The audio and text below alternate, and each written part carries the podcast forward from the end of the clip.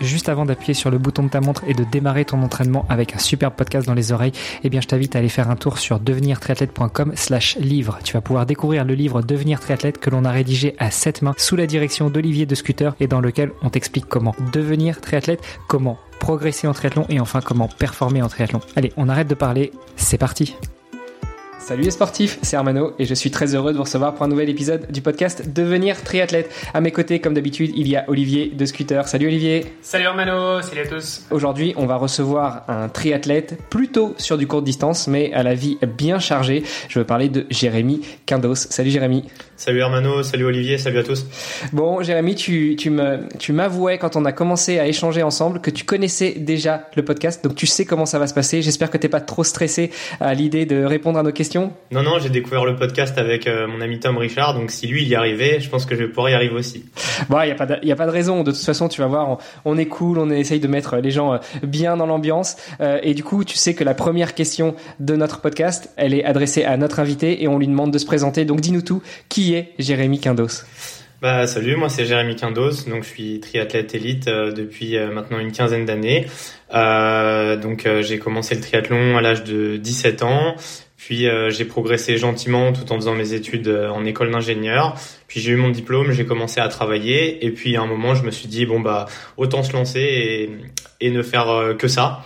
Et puis ensuite, à partir de, la crise Covid, j'ai reçu le besoin, j'ai ressenti le besoin de remettre un pied dans le monde du travail. Donc aujourd'hui, je jongle entre, on va dire une vie de triathlète euh, à 100% et on rajoute quelques pourcentages euh, pour, pour travailler quand même un petit peu à côté. Ah, toi, tu fais partie de ceux qui, euh, qui arrivent à remplir leur vie avec plus que 100% d'activité? Voilà, c'est ça, on essaye de faire plusieurs choses à la fois. Des fois, ça marche pas trop, mais on essaye de faire au mieux. Bon, après, on va, on va se réconforter en se disant que le triathlon, de toute façon, même si tu le fais à 100%, ça reste une passion. Donc, c'est pas comme si c'était un job où tu étais obligé de faire à 9 to 5 tous les jours avec un patron au-dessus de toi.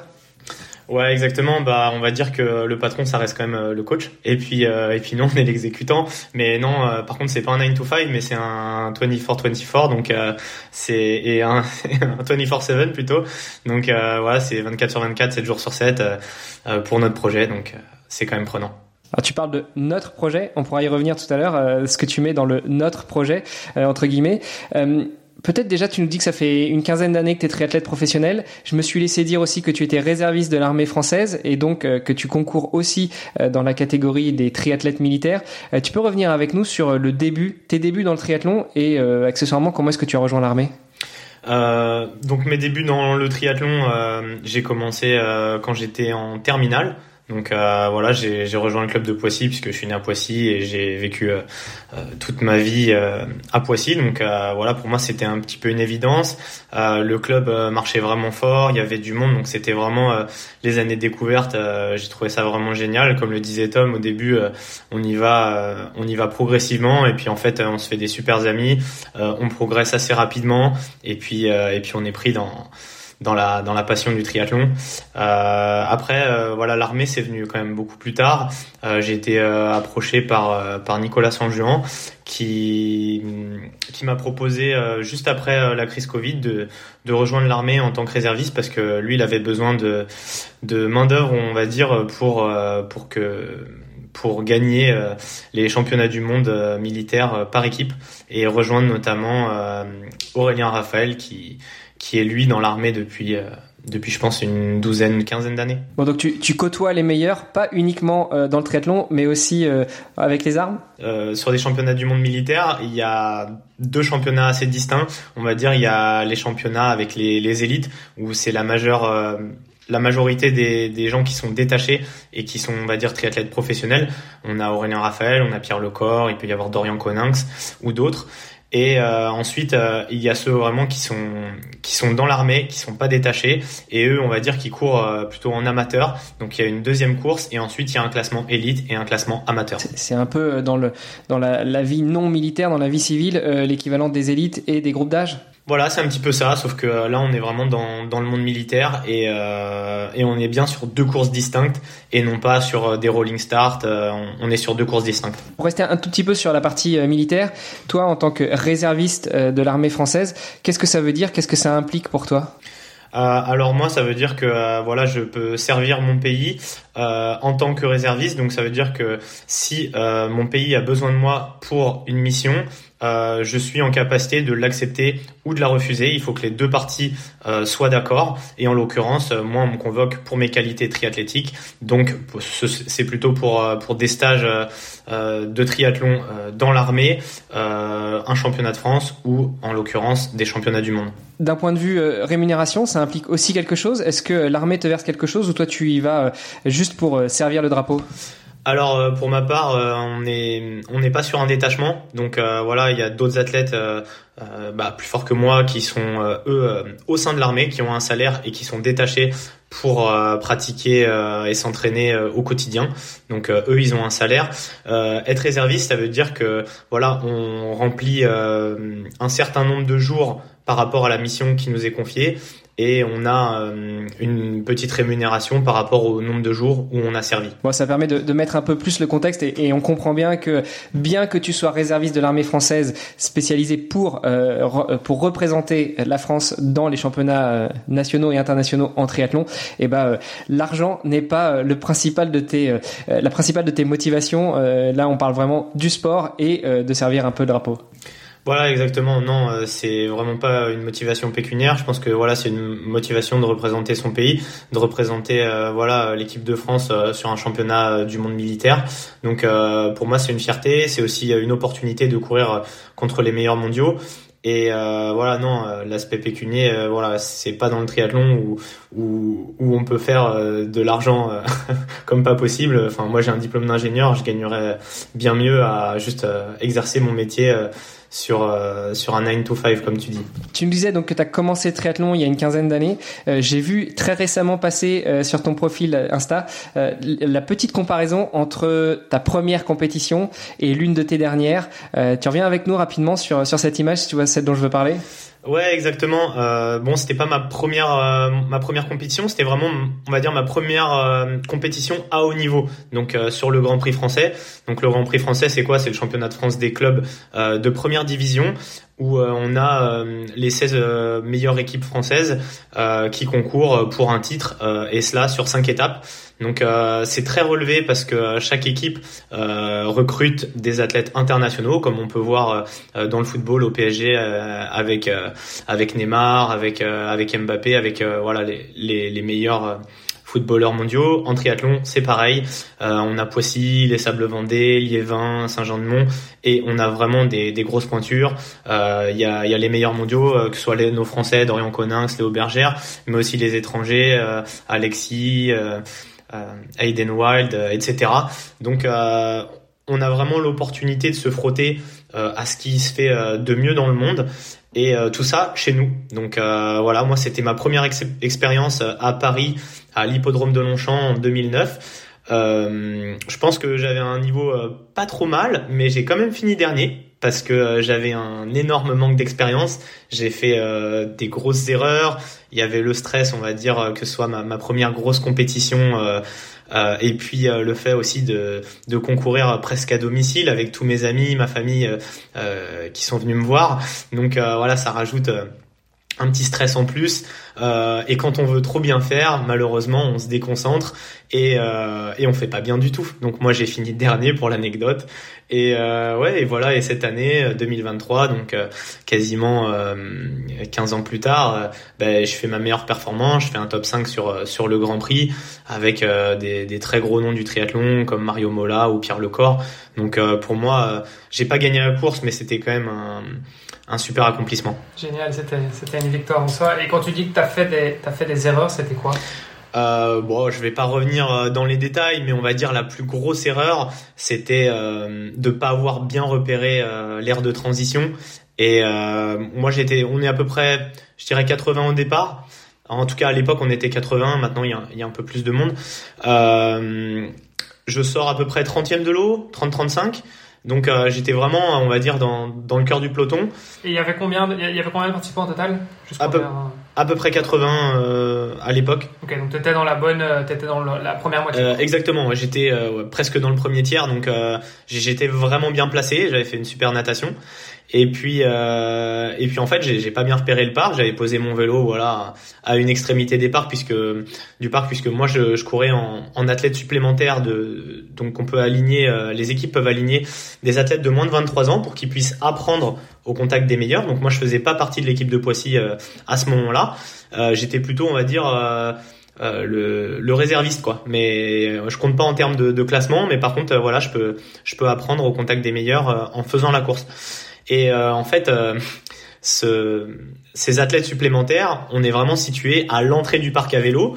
Et à l'époque, Poissy était dans les leaders, donc eux, ils étaient vraiment à l'opposé. Et moi, comme un idiot, bah, j'ai suivi, euh, j'ai suivi les, les, gars de mon équipe vu que j'étais sorti avec eux de l'eau. Puis arrivé, arrivé dans le box de, de Poissy, bah, en fait, je me suis souvenu qu'il n'y avait pas mon vélo, qu'il fallait retraverser tout le parc et aller récupérer mon, mon vélo à l'entrée.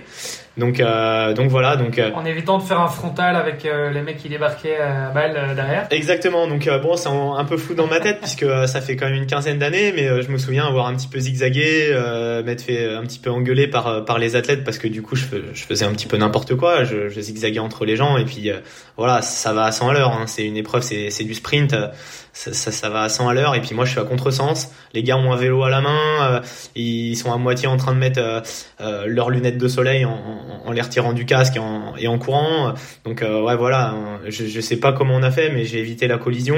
J'ai récupéré mon vélo. Je suis reparti dans, dans avec le on va dire c'est même pas le dernier tiers hein, c'est le dernier dixième de la course.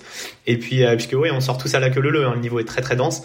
Donc voilà. Et puis et puis ensuite je me suis retrouvé dans. Et juste remettons peut-être un peu le contexte. Hein. Donc là, on parle d'un sprint. Exactement. Donc euh, pour euh, voilà pour, pour rappeler aussi un petit peu les, les distances et surtout le timing, euh, on parle d'une course qui fait un peu moins d'une heure euh, où il y a 500 mètres de natation, 20 km de vélo et 5 km à pied. C'est ça, il y, a, il y, a, 750 mètres de natation. Euh, donc, 750 du coup, Donc ça fait, euh, voilà, pour les, les, meilleurs, ça nageait à peu près en 8 minutes, euh, entre 8 et 9 minutes.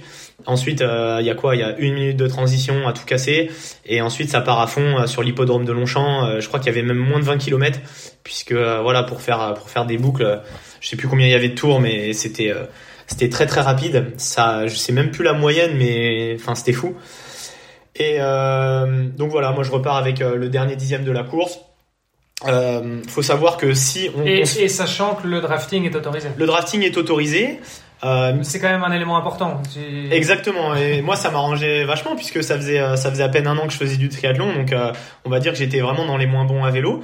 Et euh, donc moi le drafting ça m'arrangeait pas mal et ça m'a un petit peu sauvé puisque je suis quand même reparti avec du monde. Euh, et puis on a réussi à ne pas se faire rattraper donc euh, l'AP euh, par la tête de course puisque le, la boucle il me semble qu'elle fait un peu moins de 4 km. Euh, et il y a... Ah, J'avais 3 en tête. 3-8 3 ou 3-7 quelque chose donc un peu moins de 4. Ouais, okay. Du coup, euh, les... la tête de course nous, nous avait pas rattrapé, mais je sais qu'il y a une dizaine d'athlètes qui s'étaient fait rattraper. Donc eux, ils ont été sortis de la course, ils ont été éliminés, ils ont pas pu terminer. Et ensuite, euh, dans le groupe d'une quinzaine euh, euh avec qui j'ai posé, euh, bah, je suis parti en course à pied. Il restait deux trois gars derrière moi, et en fait, euh, ces mecs-là ont abandonné. Donc je me suis retrouvé dans le dernier kilomètre. J'ai regardé la tête et j'ai vu le vélo de fin de course. Donc pour l'anecdote, je me suis fait charrier par par tout le club et par tous mes potes, comme quoi j'avais fait dernier. Mais bon, après voilà, je pense que moi ça me fait rire euh, j'ai fait pas mal d'erreurs euh, j'avais zéro expérience à ce niveau là et puis euh, maintenant je me dis que voilà certes je suis un petit peu plus fort mais ce qui me fait vraiment marcher, c'est l'expérience. Il faut quand même juste préciser que tu étais peut-être arrivé dernier, mais t'es arrivé. Il y en a une dizaine euh, qui se sont fait la paix en vélo et il y en a euh, quelques-uns qui sont qui sont pas partis en course à pied. Donc toi au moins t'as été jusqu'au bout. Ouais ouais c'est ça, c'était ma fierté. De toute façon euh, on savait euh, il fallait aller au bout. Hein. Si on voulait euh, faire euh, le, le, prochain Grand Prix, il fallait montrer que voilà on était capable au moins de le terminer et que voilà on avait on avait un mental et que s'ils nous payaient le déplacement, l'hôtel, l'inscription, c'était pas pour rien. Donc voilà on était des fallait être un guerrier quoi. Même si tu terminais dernier, dernier t'étais le moins bon des guerriers, mais t'étais un guerrier. T'es pas mort sur le champ de bataille, c'est l'important. Exactement. Première vraie expérience en Grand Prix, beaucoup d'erreurs, beaucoup d'apprentissage. Euh, comment est-ce que tu as transformé cette, euh, ce premier entre guillemets échec euh, justement pour euh, les saisons qui ont suivi et euh, où est-ce que ça t'a amené tout ça? Euh, ben, moi je sais pas si c'est mon mon esprit euh, d'ingénieur ou quoi mais moi j'aime bien poser les choses donc euh, je sais que je me fais euh, je me fais souvent une petite liste de, de pour et de contre à savoir ce que j'ai bien fait sur la course ce que j'ai mal fait. Et ensuite voilà j'en discutais à, avec avec le coach de l'époque ou des fois je me le fais je me le fais tout seul pour avoir un regard objectif. Et pour l'anecdote il y avait un, un, grand prix deux trois semaines après la fin de saison à la boule donc c'était en 2009. Et euh, du, coup, du coup, il m'avait, il m'avait remis sur le Grand Prix euh, trois semaines après, et j'avais réussi à laisser entre 15 et 20 personnes derrière moi. Donc, euh, j'avais pas progressé en deux semaines, mais voilà, avec l'expérience, euh, on fait, on fait beaucoup mieux quoi, en, en l'espace de deux trois semaines. Donc, ça m'a beaucoup servi et faut, faut avoir un regard objectif, faut écouter ce qu'on nous dit, et il faut pas être trop arrogant en se disant bah je suis là, euh, je suis avec tout l'effort donc je suis un fort. Il faut savoir toujours se remettre en question et euh, euh, savoir analyser froidement bah, les erreurs qu'on fait pendant la course, même avant. le plus souvent, on fait des erreurs avant la course, ce qui nous coûte cher pendant la course. Mais voilà. Tu nous dis même avant, on fait des erreurs. Alors pendant la course, on a compris et je pense qu'on a bien en tête, euh, et ainsi que nos auditrices et nos auditeurs, quel type d'erreur on peut faire pendant. Euh, tu penses à quoi quand tu penses aux erreurs qu'on peut faire avant? Et j'imagine qu'on peut aussi en faire après. Mais ça, après, tu, euh, tu, tu prends des débits pour les courses suivantes. Mais, mais déjà avant, tu pensais à quoi comme erreur? Bah déjà, je vais rebondir à ce que tu me dis. Si tu en fais après, en fait, c'est le avant de ta prochaine course tu vois? Donc euh, déjà on, on, rebondit là-dessus, mais euh, non, euh, des erreurs qu'on peut en faire avant, on peut en faire beaucoup plus, puisque pendant la course, bah, ça dépend quel type de course tu fais. Moi, si je fais un sprint qui dure une heure ou un olympique qui dure à peu près deux heures, t'as des gens qui font de l'Ironman, qui sont à peu près sur 10-12 heures d'effort. eux, ils ont le temps d'en faire, mais t'as tellement le temps d'en faire encore plus en amont, que ce soit euh, bah, les semaines qui précèdent, euh, soit l'entraînement, euh, que ce soit les jours les jours d'avant sur ton déplacement, sur l'organisation,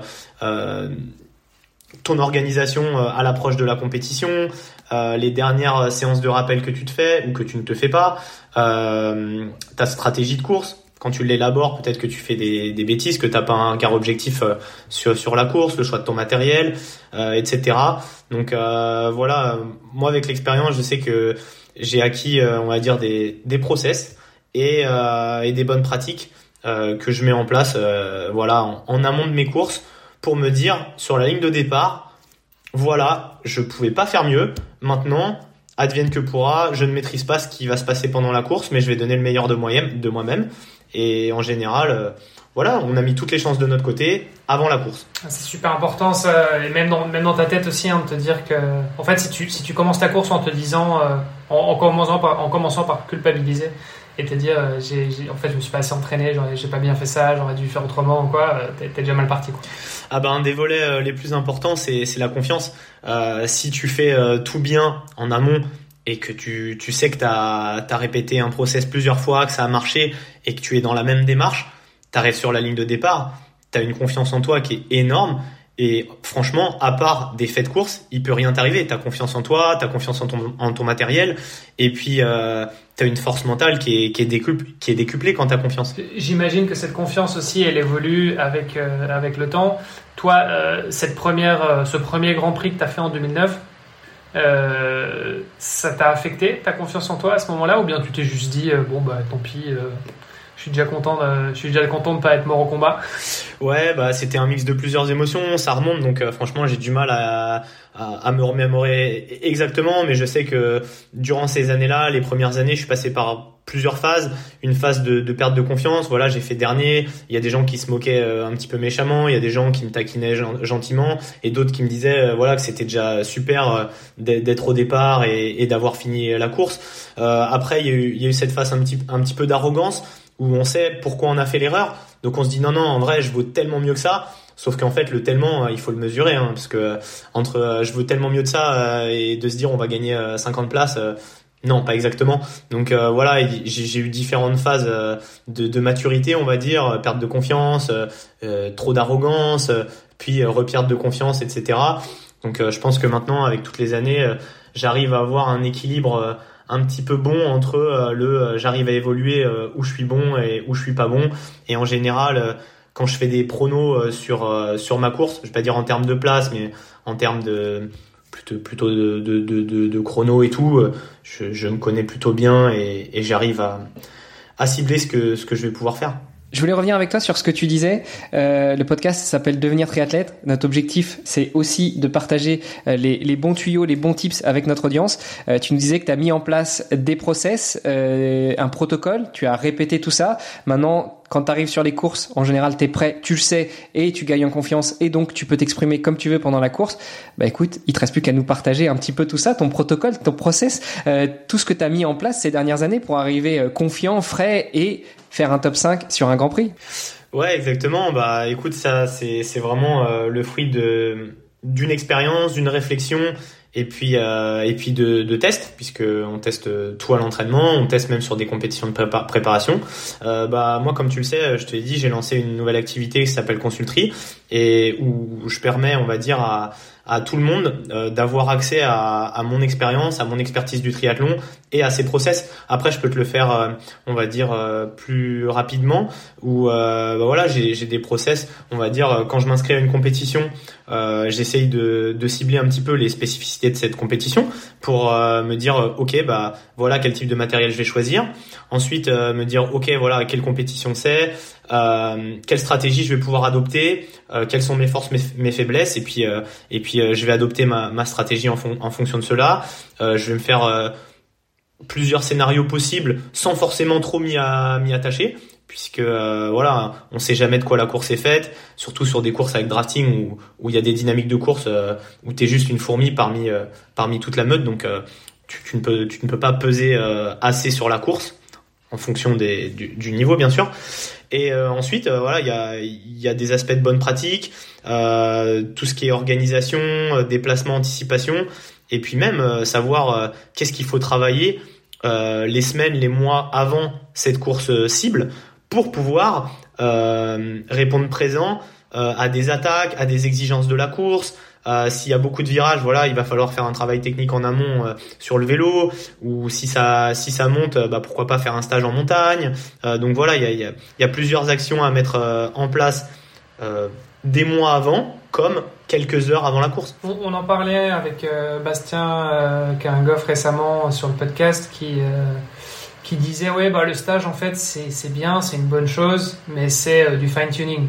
Donc c'est vraiment quelque chose qui va venir être allez, la cerise sur le gâteau, entre guillemets, mais que c'était pas euh, fondamental dans une préparation. Est-ce que toi, tu es du même avis ou pas? Ça dépend le, le, type de course que tu prépares. J'imagine que si tu es en Ile-de-France, que tu travailles 9 euh, to 5 et que tu vas rouler tous les jours à Longchamp, si tu prépares l'Ambraman, euh, ça risque d'être un petit peu compliqué. Alors que si tu peux te permettre de, de faire un stage en montagne pour voilà expérimenter ce que c'est un col qui va durer une heure, bah ça risque tu risques, on va dire, de, de prendre de l'expérience pendant ton stage, en fait. De se dire, ah ouais, en fait, euh, si la, course avait été euh, tout de suite et que je l'avais pas fait ce col-là, bah en fait, j'aurais explosé à la moitié parce que je suis parti beaucoup trop vite. Je me connais pas bien. Euh, les watts que je développe sur le plat, c'est pas les mêmes qu'en montée. et puis après, voilà, il y a la spécificité des lacets aussi. Tu vois comment c'est fait un lacet t'as un replat, ensuite c'est raide, ensuite t'as un replat, et des fois c'est l'inverse. Des fois c'est raide, le lacet il est en replat, et ensuite ça part très très raide. Et c'est des euh, c'est des exigences. Euh, si tu t'y fais pas euh, un petit peu à l'avance, tu peux être surpris sur la course et tu sais pas comment ton corps va réagir puisque tu ne l'as pas fait en amont. Mm, mm. C'est intéressant ce que tu dis. Mais donc du coup pour pour résumer, le stage pour toi c'est avant tout une manière de te préparer à du spécifique euh, typiquement, euh, voilà, tu dois faire, euh, tu dois, tu dois faire de l'altitude parce que tu prépares l'embrayage. Bon, bah oui, effectivement, tu habites à Paris, c'est compliqué. bon, tu peux aller en de la chevreuse, mais bon, c'est pas, c'est pas la même chose que les Alpes. Et, et donc, du coup, pour toi, c'est principalement spécifique euh, bah, Les stages, euh, ça peut être euh, différents types de, de buts. Et tu peux avoir un stage, euh, on va dire, hivernal où tu pars un petit peu au soleil, tu poses des vacances pour voilà faire plus de volume parce que tu travailles à côté et bah, le matin, avant d'aller avant d'aller travailler, tu peux nager que 45 minutes sur le créneau de ton club. Il y a souvent pas d'horaire public. Ou alors tu vas le soir, mais c'est blindé, tu peux pas t'appliquer comme tu veux.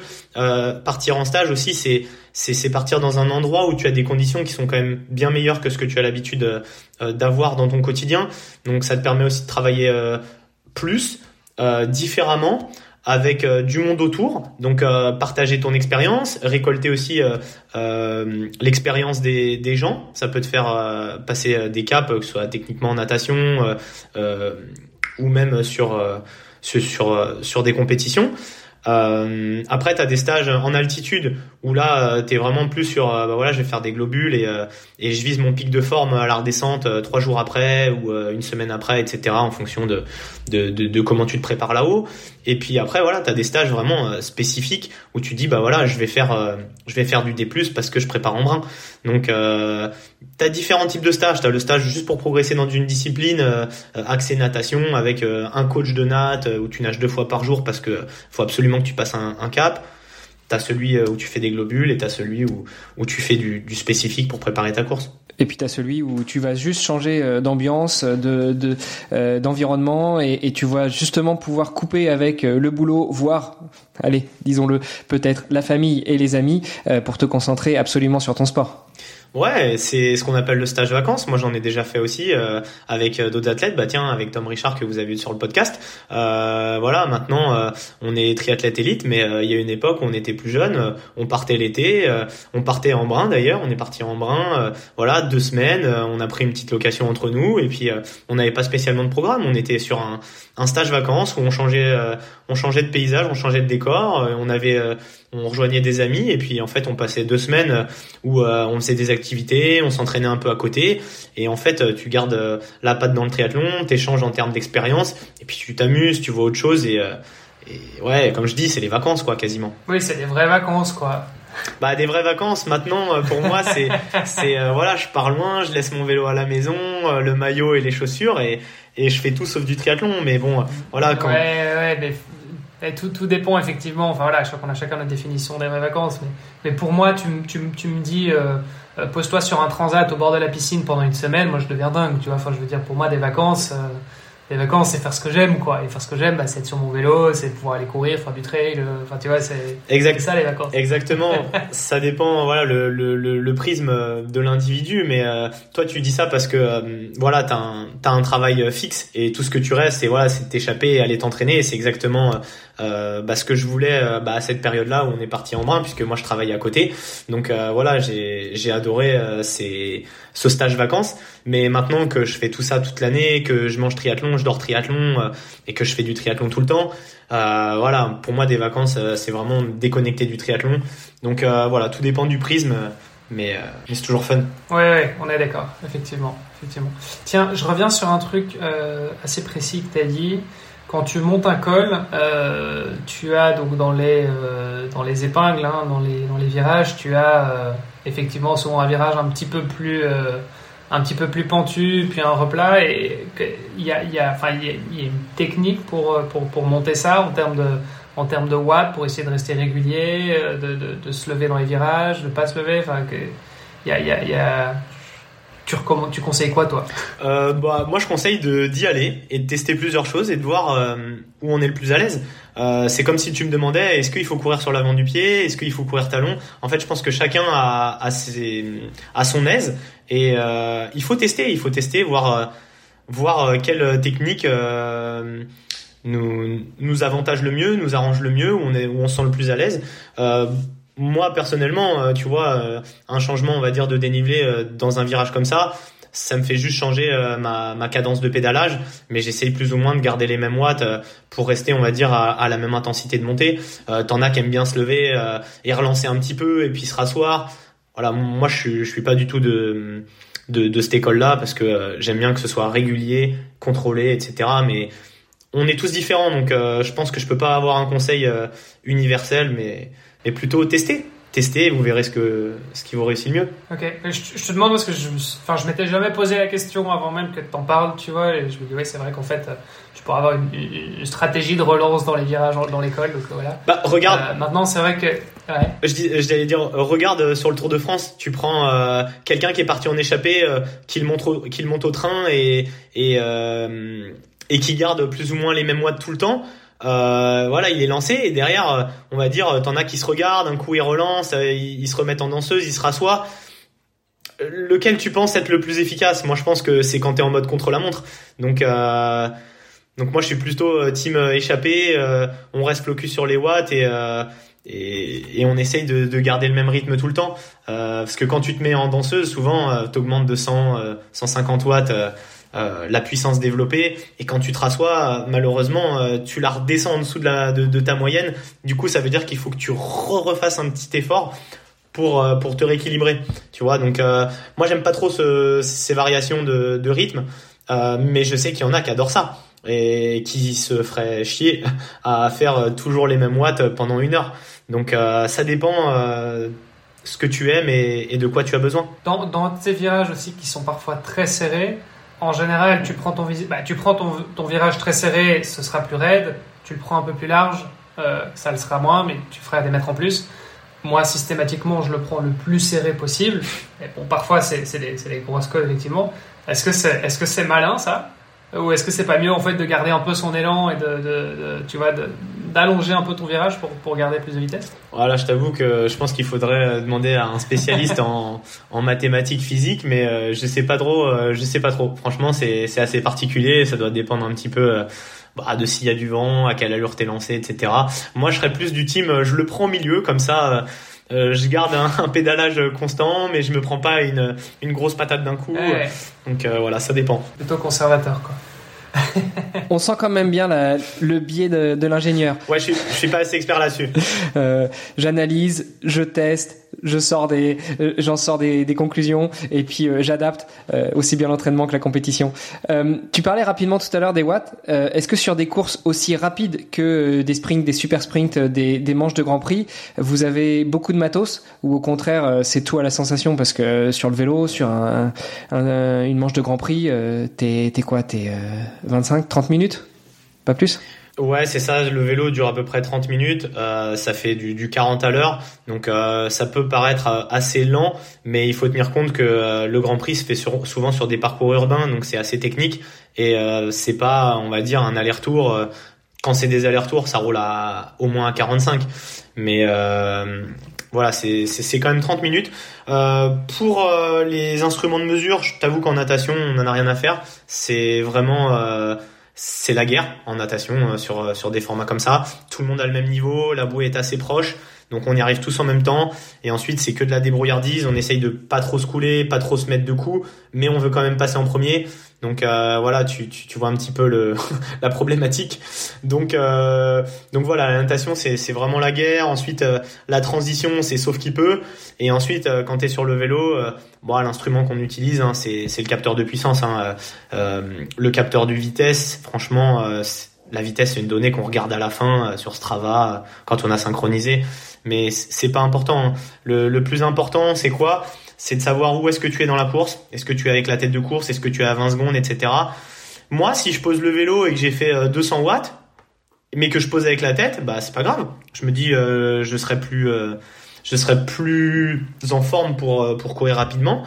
alors que si tu fais, bon, je dis une bêtise, hein, mais 400 watts pendant 30 minutes, bon, pour moi c'est c'est des chiffres hors normes.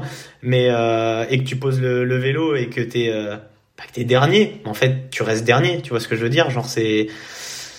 Voilà, le, but du jeu, c'est d'être premier, c'est pas d'avoir les. Euh, meilleures données de watts, les meilleures données de vitesse, c'est c'est vraiment euh, voilà d'être euh, d'être premier ou d'être dans les premiers quoi. Enfin en tout cas c'est c'est mon but. Ouais ouais ça euh, je pense que on comprend bien mais mais la question elle était plus orientée justement est-ce que ça te permet de contrôler et est-ce que tu prends le temps de contrôler? Comme tu le dis si tu fais les les 20 km avec la tête de course à 200 watts bon bah tant mieux, tu seras plus frais pour la course à pied. En revanche, euh, si t'en as un qui met une patate dans le groupe et puis qui commence à accélérer et que vous êtes déjà à 250 ou 300 watts, est-ce que euh, tu vas suivre ou est-ce que d'abord tu vas jeter un œil sur tes appareils de mesure, en l'occurrence ton compteur, et te dire bon euh, là on va peut-être le laisser partir et puis on le reprendra plutôt sur la course à pied.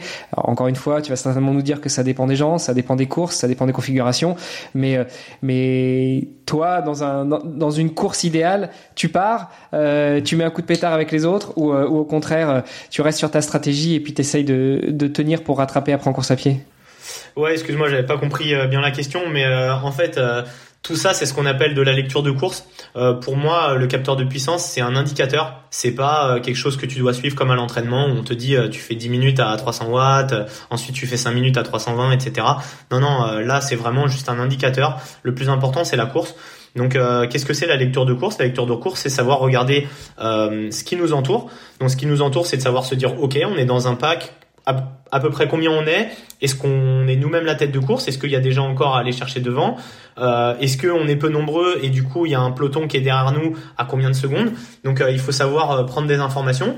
Donc on le fait par exemple au demi-tour. Moi je, je, regarde le chrono, je compte et puis je fais un x2 et je me dis ok on les a croisés il y a 10 secondes donc on est à peu près on a 20 secondes d'avance, on a 20 secondes de retard. Et les watts vont vraiment me permettre dans un scénario idéal où tout le monde prend ses relais et que, et que ça avance, bah, de me dire, ok, euh, ça roule, quand je dois prendre mon relais, je dois le prendre à peu près à, à ces watts-là, euh, à quoi ça correspond? Et là, je me dis, ok, c'est vraiment facile, donc euh, c'est top, ça avance bien et, et, je suis, et je suis facile. Ou au contraire, là, je dois mettre des gros watts pour passer mes relais. Est-ce que je vais réussir à mettre des relais pendant ces 20 km ou est-ce que je vais tenir, je sais que je vais tenir que la moitié et après je vais sûrement euh, sauter à la prochaine relance.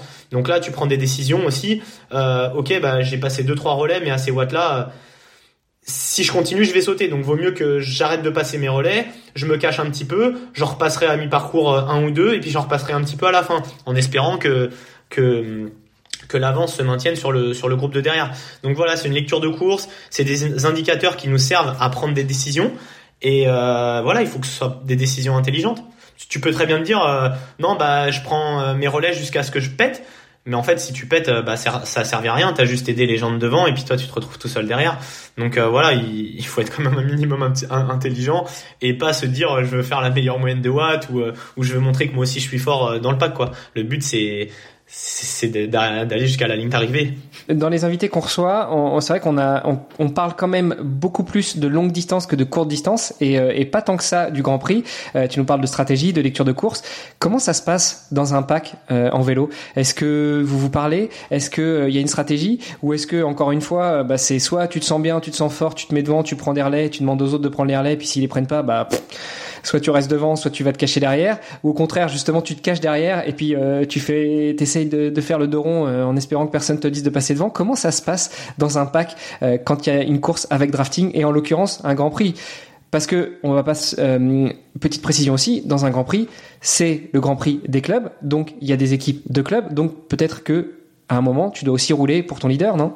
C'est quand même assez compliqué de répondre à cette question parce qu'il y a beaucoup de paramètres qui rentrent en jeu. Donc euh, il y a des règles sur le Grand Prix. Euh, les règles, donc comme tu l'as dit, c'est par équipe. Donc euh, c'est des équipes de 5. Mais seuls les trois premiers qui cla enfin qui terminent l'épreuve classent pour le classement équipe. D'accord? Donc celui qui fait quatrième de l'équipe, s'il fait quatrième de la course ou dernier, c'est pareil en fait. Donc il y a des stratégies qui se mettent en place en sacrifiant un ou deux éléments. Et tu as des stratégies qui se mettent en place on a cinq mecs super forts, bah euh, à vous de jouer et on prendra, enfin en gros euh, le classement comptera les trois meilleurs. Donc euh, dans un pack vélo, c'est assez compliqué. Il faut avoir une bonne lecture de course en se disant, ok, dans mon groupe, je suis dans le premier groupe, il y a deux athlètes de mon club avec moi. Ça veut dire qu'on est trois. le club rival, il en a que deux, donc c'est bon pour nous, c'est à nous de rouler. voilà, il y a il y a, y a, pas mal de, de, paramètres à prendre en compte. C'est très très dur de prendre les, les, bonnes décisions. Souvent, on est aidé par, par nos managers sur le bord de la route qui nous disent euh, rouler euh, parce que les autres sont à 30 secondes derrière ou, euh, ou un tel cache-toi ou un tel sacrifie-toi pour ramener, pour ramener nos, nos deux ou trois leaders qui sont dans la roue, qui prennent pas un relais et eux, ils doivent courir vite quand ils seront revenus sur, sur le peloton. Quoi. Donc, il y, a, y a beaucoup de scénarios différents. Euh, tu me disais comment ça se passe dans un peloton.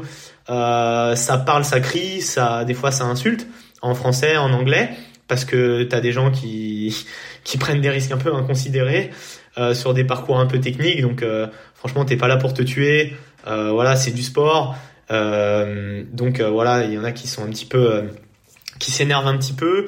Euh, et puis voilà, t'as des t'as des alliances de circonstances qui se font. Euh, euh un mec avec d'un club avec deux autres gars d'un autre club qui ont des intérêts de, de rouler pour rejoindre l'avant. Ou alors quand il y a une petite échappée, euh, tout le monde est content d'être là et ils se disent bah, les gars, on est trois. Si on pose à trois, on fait un deux trois quoi. Donc allez, let's go, on y va, et pourtant on n'est pas de, de, la même équipe.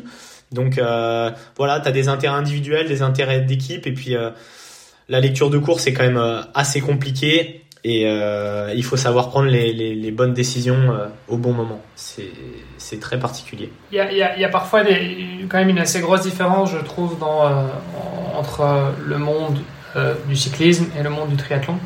on, on roule clairement pas de la même manière.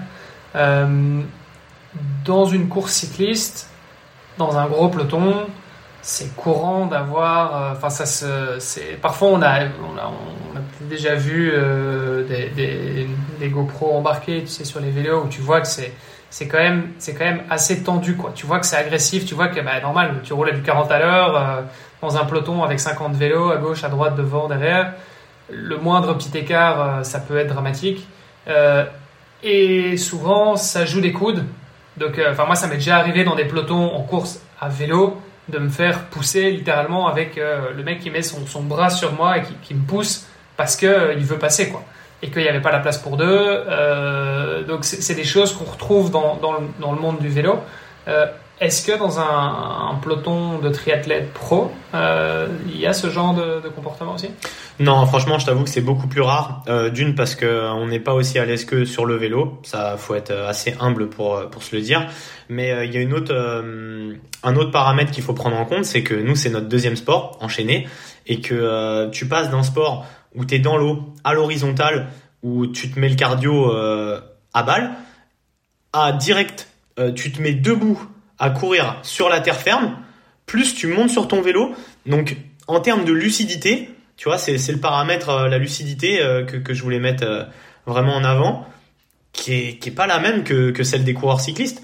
quand tu pars en vélo, certes, tu as la fatigue qui s'accumule, mais t'étais pas à l'horizontale dans un milieu qui était pas naturel puis tu te mets debout à la verticale sur du sol, etc. Donc c'est quand même assez particulier et je pense que on n'est pas aussi frais euh, sur un vélo de triathlon que euh, même à l'entraînement si je pars euh, cet après-midi sur sur une sortie vélo quoi. Vous vous fightez pas trop non plus euh, sur le parcours vélo, euh, vous pensez aux, aux, copains et ça puis, reste un peu plus cordial quoi. Ouais, non non, il y a, y a, quand même des athlètes qui jouent des coudes parce que voilà, il faut se replacer euh, on va dire à, à, avant la transition la deuxième transition. des fois on est quand même des packs bah, cette année on était un pack de 65 il me semble à Quiberon. Franchement, c'était c'était c'était très dangereux, ça a un petit peu frotté. Heureusement, il n'y a pas eu de chute. Mais euh, ouais, il y en a qui, qui se replacent, on va dire, euh, en faisant euh, en faisant les fourmis, en grattant à droite à gauche, en poussant un petit peu du coude. Mais euh, ça reste quand même très minoritaire. Hein. On n'est pas à l'aise de faire ça et on se dit que ça vaut pas le coup. Il nous reste la course à pied encore pour faire une différence c'est pas comme le vélo où vraiment ça va jouer à une erreur de placement et on pourra plus jamais remonter quoi. On, a fait un épisode euh, qui s'intitulait euh, Les triathlètes savent pas nager. Euh, les cyclistes ont tendance à dire que les triathlètes ne savent pas rouler. Euh, tu, tu, confirmes un petit peu ça ou pas? Non, je confirme pas. Moi, euh, ce que je vois avec les cyclistes, c'est que eux, euh, ils se prennent trois boîtes par an sur des courses vélo, ils se cassent la clavicule et ils peuvent remonter sur leur home trainer à continuer à s'entraîner. nous, tu te pètes la clavicule, déjà tu nages plus. Et euh, on connaît, on connaît tous l'aptitude du triathlète dans l'eau. C'est pas, euh, c'est pas naturel. Euh, on va dire 90% des, des, triathlètes ne sont pas des très bons nageurs. Donc tu as besoin de nager et tu peux pas te permettre de rester euh, deux mois en dehors des bassins. Donc euh, il faut prendre compte aussi que on n'a pas envie. Le jeu n'en vaut pas euh, la, chandelle quoi. C'est pas c'est pas un risque à prendre. Franchement, euh, moi on m'a proposé plusieurs fois de faire des courses vélo, euh, ok pour un contre-la-montre, mais franchement aller frotter avec des cyclistes euh, qui eux prennent des risques, voilà c'est soit toi soit moi, bah en fait ce sera forcément moi parce que j'ai pas envie de prendre le risque en fait. Je comprends, je comprends, mais, mais c'est vrai aussi pour bon après ça dépend parce qu'encore une fois même dans les triathlètes il y a les triathlètes courte distance, les triathlètes longue distance, mais je pense qu'il y a quand même aussi beaucoup, la plupart des triathlètes amateurs roulent assez peu en peloton finalement. Et il euh, y a beaucoup de gens même qui, ont, qui sont limite mis au vélo euh, via le triathlon et qui en fait ont, pas forcément ces Et je pense que c'est pour ça que, que certains cyclistes ont tendance à dire ouais mais les triathlètes ils savent pas rouler parce qu'ils n'ont pas l'habitude de rouler en peloton, si ce n'est euh, bon quelques triathlètes élites et, et, et encore c'est pas non plus la même c'est un peu deux salles, deux ambiances, quoi.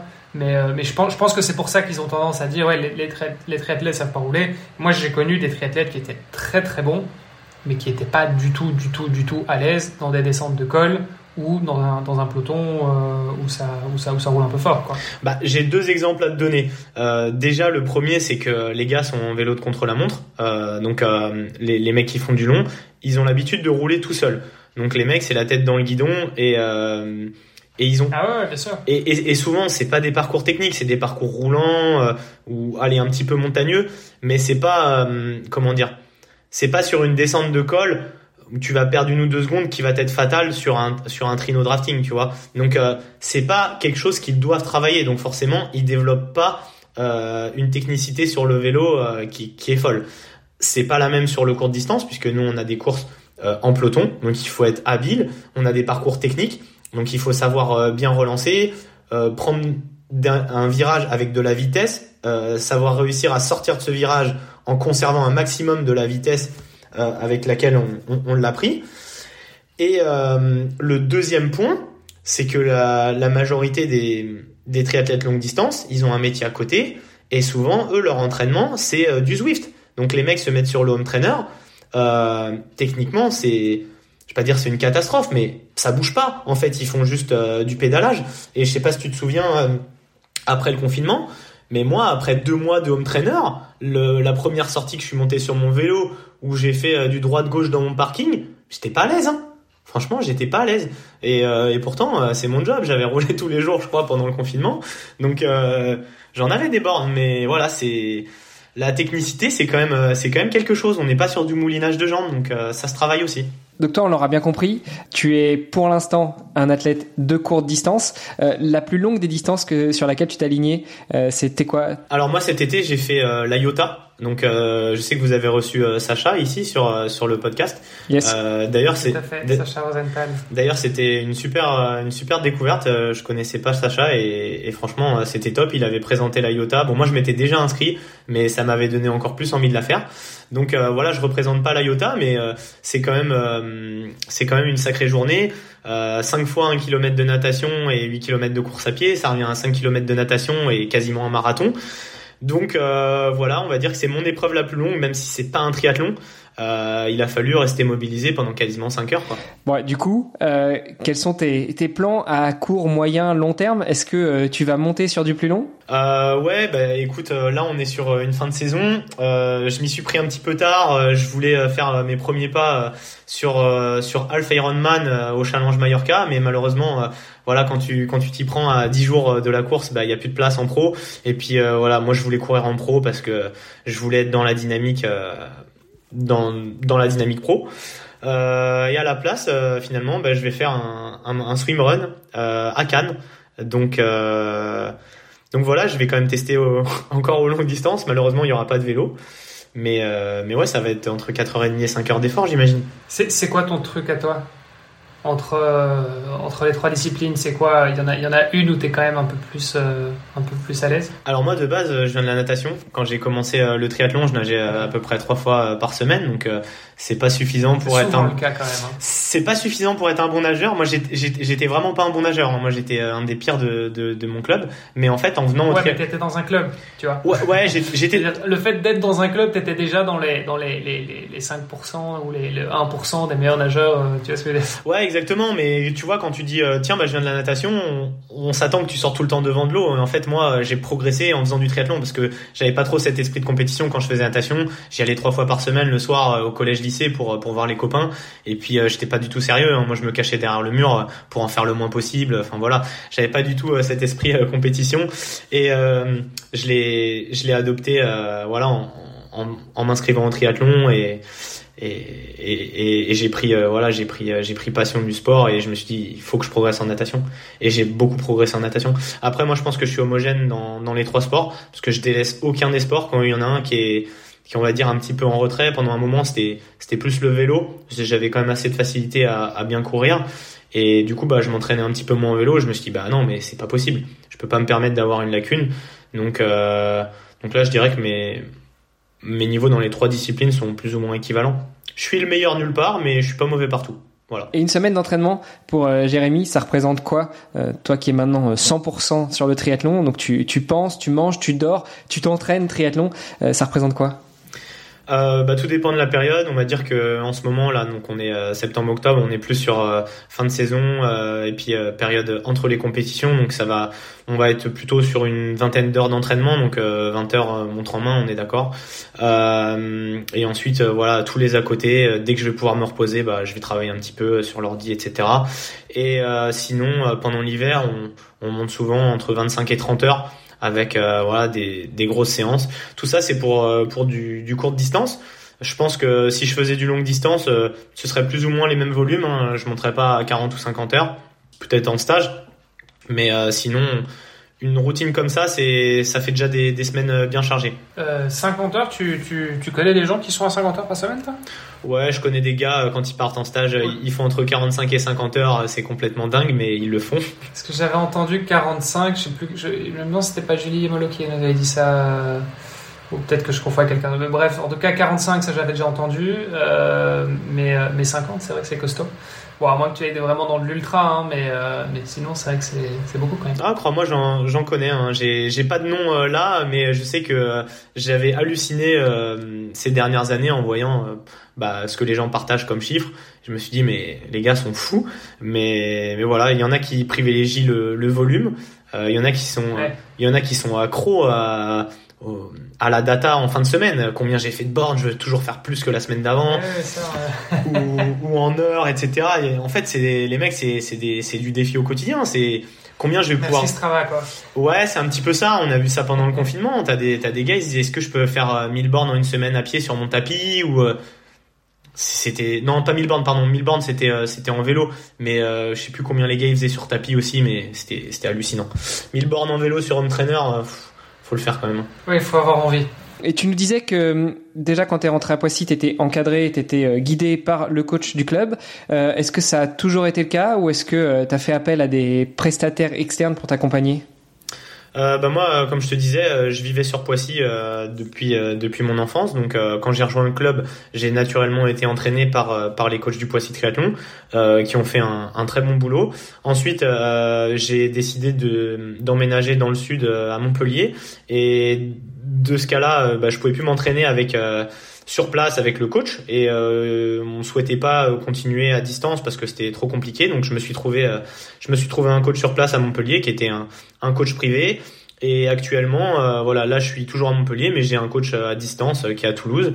Mais avec mon expérience de l'entraînement, ça se passe très bien, puisque de toute façon, je fais ma meilleure année sportive, donc les résultats sont là, ça marche bien. Bon, donc on va te souhaiter une, une bonne année encore à venir, et puis surtout si tu commences à monter sur du long, tu seras un vrai triathlète.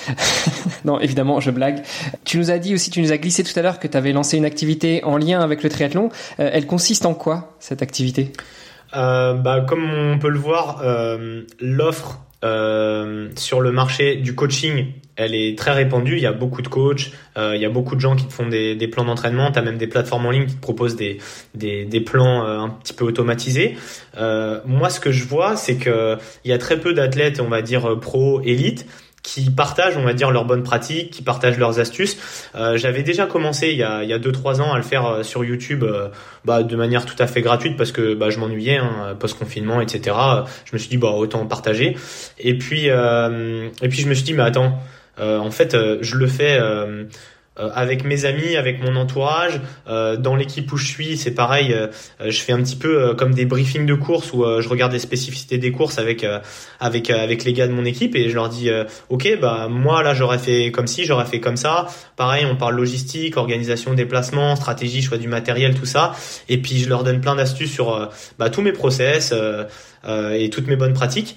Et en fait, je me suis dit mais pourquoi le pas partager un, ne pas le partager un un plus grand nombre de personnes?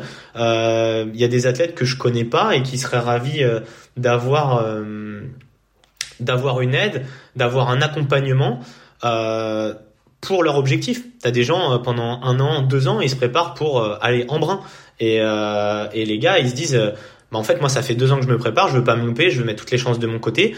J'aimerais bien avoir quelques astuces ou un petit accompagnement pour être sûr de pas me louper, arriver comme euh, on disait tout à l'heure euh, sur la ligne de départ, waouh, je suis confiant, j'ai tout bien fait et euh, et il manque rien. Maintenant, il n'y a plus qu'à à appliquer ce que j'ai fait à l'entraînement et, et, à rester euh, motivé, content d'être là et, et, à kiffer la journée quoi. Donc tu proposes un, un service complémentaire au coaching, plus pour du, du partage d'expérience, voire de l'analyse des, de, de, la stratégie qui pourrait être mise en place pendant les compétitions? Exactement, ouais. Je propose euh, vraiment euh, un service complémentaire. Voilà, moi je me je m'oppose pas du tout en coach, je me je me prends pas non plus euh, pour un coach. T'as pas mal d'athlètes euh, voilà qui vont pas passer une certification, qui vont se dire bah voilà, moi j'ai une carrière d'athlète euh, donc je saurais coacher. Je pense que c'est deux choses différentes. Je parle pour être un très bon coach. Je pense que pour coacher comme ça, il y a, y a pas de souci, mais voilà, moi je fais de la performance en tant qu'athlète et j'accompagne pour des gens qui souhaitent faire de la performance quel que soit leur niveau, leur niveau de performance. Donc euh, voilà, si on me demande un plan d'entraînement détaillé, etc., ou un suivi nutritionnel, bah, je les dirigerai vers euh, vers un, professionnel euh, de ce domaine-là, un nutritionniste, un entraîneur euh, diplômé. mais mais moi, je suis sur tout ce qui est la partie complémentaire, à savoir tous les conseils, les à côté, les bonnes pratiques tout ce qui est euh, bah, la gestion euh, d'un déplacement, euh, ton organisation, comment tu t'échauffes avant la course. Enfin, souvent, je vois des gens s'échauffer et je me dis, mais qu'est-ce qu'ils font? Ils sont en train de niquer des mois de préparation, là, 30 minutes avant leur course. Et les gars, après, comprennent pas pourquoi. Donc, voilà, c'est cette expérience que je veux mettre au service un petit peu de tout le monde. Et attends, et je, ils font ça comment, les quoi Bah, typiquement, pour pas citer d'exemple, sur Grand Prix, je vois euh, bah, l'échauffement des filles, euh, moi je, les regarde puisque des fois on court avant les filles. Donc euh, ensuite tu termines ta course, puis tu vois les filles qui s'échauffent pendant 30 40 minutes à pied et qui te font des lignes à 24 à l'heure et tout. Et tu dis mais dans quel monde t'as besoin de t'infliger tout ça alors que tu pars en natation, tu cours même pas sur la plage puisque c'est un départ ponton et euh, donc en fait, elles sont ok, elles ont fait monter le cardio, mais du haut du corps, elles sont pas bien échauffées. Euh, elles se mettent euh, peut-être un petit peu de lactique dans les jambes parce que euh, quand tu fais des lignes en 2,50 euh, alors que ton allure de course est 3,30, voilà, c'est c'est quand même pas génial. Déjà ça, et puis. Et donc comment bousiller ton entraînement en, en l'échauffement, en, en 20 minutes d'échauffement? Ouais, voilà. Ouais, c'est ça. Et, et, puis après, bah voilà, tout à l'heure je te parlais de nutritionnisme, mais je te dis si, si la personne elle s'entraîne 40 minutes à pied, euh, elle a stressé, la course elle est peut-être l'après-midi, euh, elle a mangé à 11 h il est 17 h bah en fait euh, pourquoi tu prends pas euh, soit un gel etc avant le départ? Parce que en fait tu t'es déjà dépensé. Faut pas penser que voilà la, la course commence et tes dépenses glucidiques elles commencent au coup de sifflet. T'as fait 40 minutes à pied, t'as couru comme un déglingo en faisant des lignes à, à 22 à l'heure ou je sais pas combien. Ensuite, t'es allé dans l'eau, euh, euh t'as fait euh, deux starts et, je sais pas quel échauffement tu fais. Et en fait, euh, bah, peut-être que t'as déjà consommé des glucides, donc tu seras pas à ton top énergétique. en termes de fatigue, t'as créé une pré-fatigue sur les jambes et peut-être fait monter le cœur un peu trop avant la course. Donc, ouais, c'est pas génial. Moi, j'ai des habitudes pour moi. Après, j'ai j'impose pas ça aux gens quand je les conseille. Moi, je les oriente euh, plutôt vers euh, vers de, de, des bonnes pratiques et, et, du bon sens aussi. Et donc ça, c'est ton activité euh, consulterie, c'est ça? Exactement, ouais. Bah, je viens de lancer ça il y a à peu près un mois. Donc, euh, donc voilà, je propose ça. Euh, J'ai deux offres, on va dire euh, classiques, où j'aide les gens à préparer leur objectif, voilà leur course.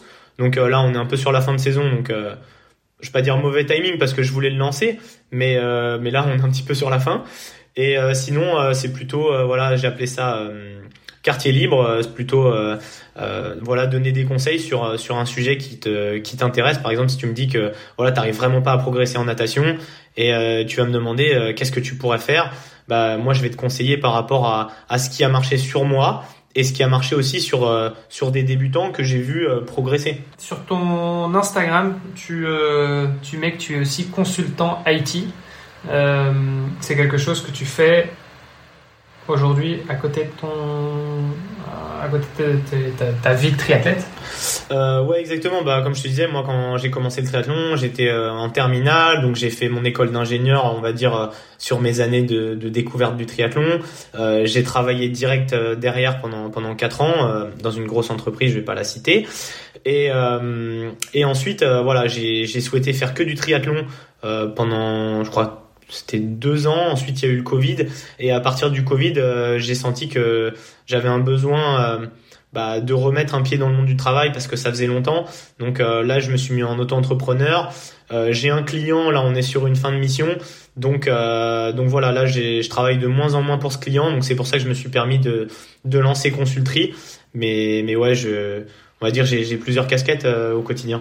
Mais donc, si jamais il y a un de nos auditeurs qui cherche un consultant IT, il peut te contacter, c'est ça? Bah écoute, pourquoi pas. Après, voilà, moi j'ai mes conditions aussi. Il faut que je travaille en, en distanciel, euh, en full remote, donc euh, parce que sinon c'est pas compatible avec euh, ma vie de triathlon. Mais écoute, avec le client que j'ai actuellement, ça va bientôt faire deux ans. Là, on est sur une fin de mission, donc ça se termine. Mais écoute, ça s'est pas trop mal passé pendant les deux ans, donc donc voilà, si jamais.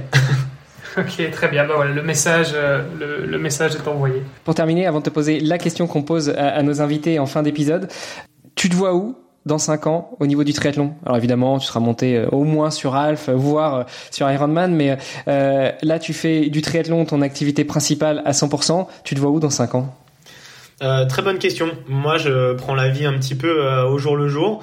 Euh, tu vois, j'ai des gens euh, quand j'ai eu mes 30 ans euh, qui m'ont dit voilà, t'as 30 ans, je pense que c'est la fin de ta carrière triathlétique, tu ferais bien de reprendre un poste classique au boulot et faire du tri ton hobby maintenant. Et puis au final j'ai eu 30 le bon vieux entre guillemets vrai boulot c'est ça? Ouais non c'est des c'est des personnes de, de mon entourage de desquelles je me suis un petit peu séparé puisque au final voilà moi je fais ce que j'ai envie de faire et euh, je suis très content puisque euh, bah, cette année j'ai eu 32 ans et j'ai fait ma meilleure saison de triathlon. Euh, je pense pouvoir encore faire mieux puisque j'ai pas réussi à mettre en place bah, tout ce que je voulais mettre en place à l'entraînement. Donc voilà, moi je pense avoir encore de la marge. Est-ce que j'aurai de la marge dans un an, dans deux ans, dans cinq ans, dans dix ans? Ben je sais pas. Donc dans tous les cas, euh, j'aime trop le triathlon pour arrêter, donc euh, je serai toujours au contact euh, du triathlon, que ce soit en tant qu'athlète, via consulterie ou même en tant qu'athlète amateur, hein, sur le, en découverte sur le longue distance. Donc je m'interdis rien, je suis curieux. Voilà, je vais sur un, un, un format swimrun là pour découvrir ce week-end. Donc écoute, j'espère que vous allez juste me souhaiter une bonne santé et puis s'il y a la santé, bah, on va toujours pratiquer. On te la souhaite. Merci. Et puis toi qui es un auditeur fidèle du podcast, tu as dû entendre euh, sur ces ondes Georges Bellobre, le papa de Fred Bellobre. Euh, à 80 ans, il est toujours champion de France dans sa catégorie euh, sur du alors sur du sprint, mais euh, voilà, tu as, encore une, une bonne cinquantaine d'années pour pouvoir t'exprimer dans le triathlon si tu veux y rester. Ah ouais, c'est clair. Et puis Georges, bah voilà, moi quand j'étais à Poissy, je me suis entraîné un petit peu avec lui. j'ai fait une ou deux sorties. Et je peux vous dire qu'en vélo, il écrase. Hein. Vaut mieux être en forme pour pour le tenir. Donc euh, voilà, même euh, à 80 ans, euh, il fait pas rigoler. Super. Jérémy, tu le sais, notre dernière question, elle est là aussi pour notre invité. on lui demande, le podcast s'appelant Devenir triathlète, quelle est selon toi la meilleure façon de devenir triathlète? Bah déjà c'est de se lancer. pourquoi pas s'inscrire à, à, une compétition, à son premier triathlon pour pour se fixer un petit peu un objectif, une deadline et, et s'obliger, on va dire, à, à, à, enclencher le processus et puis après euh, voilà euh, kiffer partager avec euh, avec les gens des sorties des entraînements que ce soit une, un entraînement piscine une sortie vélo entre amis ou, ou, un petit footing avec avec les collègues voilà tout ce qu'il faut pour pour apprendre auprès des autres et se donner envie d'y retourner. Euh, la, la, petite étape, voilà, c'est de passer dans un club. Je pense que c'est c'est la meilleure façon de de se créer, on va dire, un petit groupe d'amis euh, qui, qui, qui, va tous ensemble euh, vers le même objectif, à savoir euh, bah, la compétition commune de, de, de, fin de saison ou ou, d'avant été. Pour terminer, où est-ce qu'on te retrouve si on veut rester en contact avec toi et si on veut suivre tes aventures dans le triathlon? Ah bah si vous voulez suivre mes aventures dans le triathlon, euh, vous pouvez me suivre sur euh, sur les réseaux, c'est Kindostri, donc Kindos comme mon nom et Tri euh, TRI. Et puis si vous voulez me suivre pour avoir des conseils, des astuces, voilà, j'en donne gratuitement sur sur les réseaux, c'est Consultri, donc comme consul comme consultant et Tri à la fin, mais avec un Q au début pour pour rappeler mon nom de famille. Super. Bon, t'as juste mis Q O N euh, pour consulterie et t'as pas mis euh, Q-U-O-N, mais bon, euh, on, comprendra bien le sens. Voilà. Bah écoute Jérémy, bonne continuation, bon swimrun à Cannes. J'aurais dû en être, mais, mais malheureusement j'ai dû faire l'impasse cette année. tu feras un petit coucou à Hugo Tormento de notre part qui y sera aussi, et puis on suivra ça avec attention et, et on suivra aussi les résultats des, des prochains grands prix l'année prochaine pour savoir où est-ce que t'en es. C'est gentil, merci. Ciao, à bientôt. Super, merci à toi Jérémy et à vous on se retrouve la semaine prochaine. Salut Armano, ciao. Merci, à bientôt. Ciao. Merci d'avoir écouté cet épisode jusqu'au bout. N'oubliez pas de rejoindre notre groupe Facebook pour discuter avec les invités, commenter et poser vos questions. Et Olivier et moi, nous vous répondrons dans un prochain épisode. À la semaine prochaine. Salut les sportifs.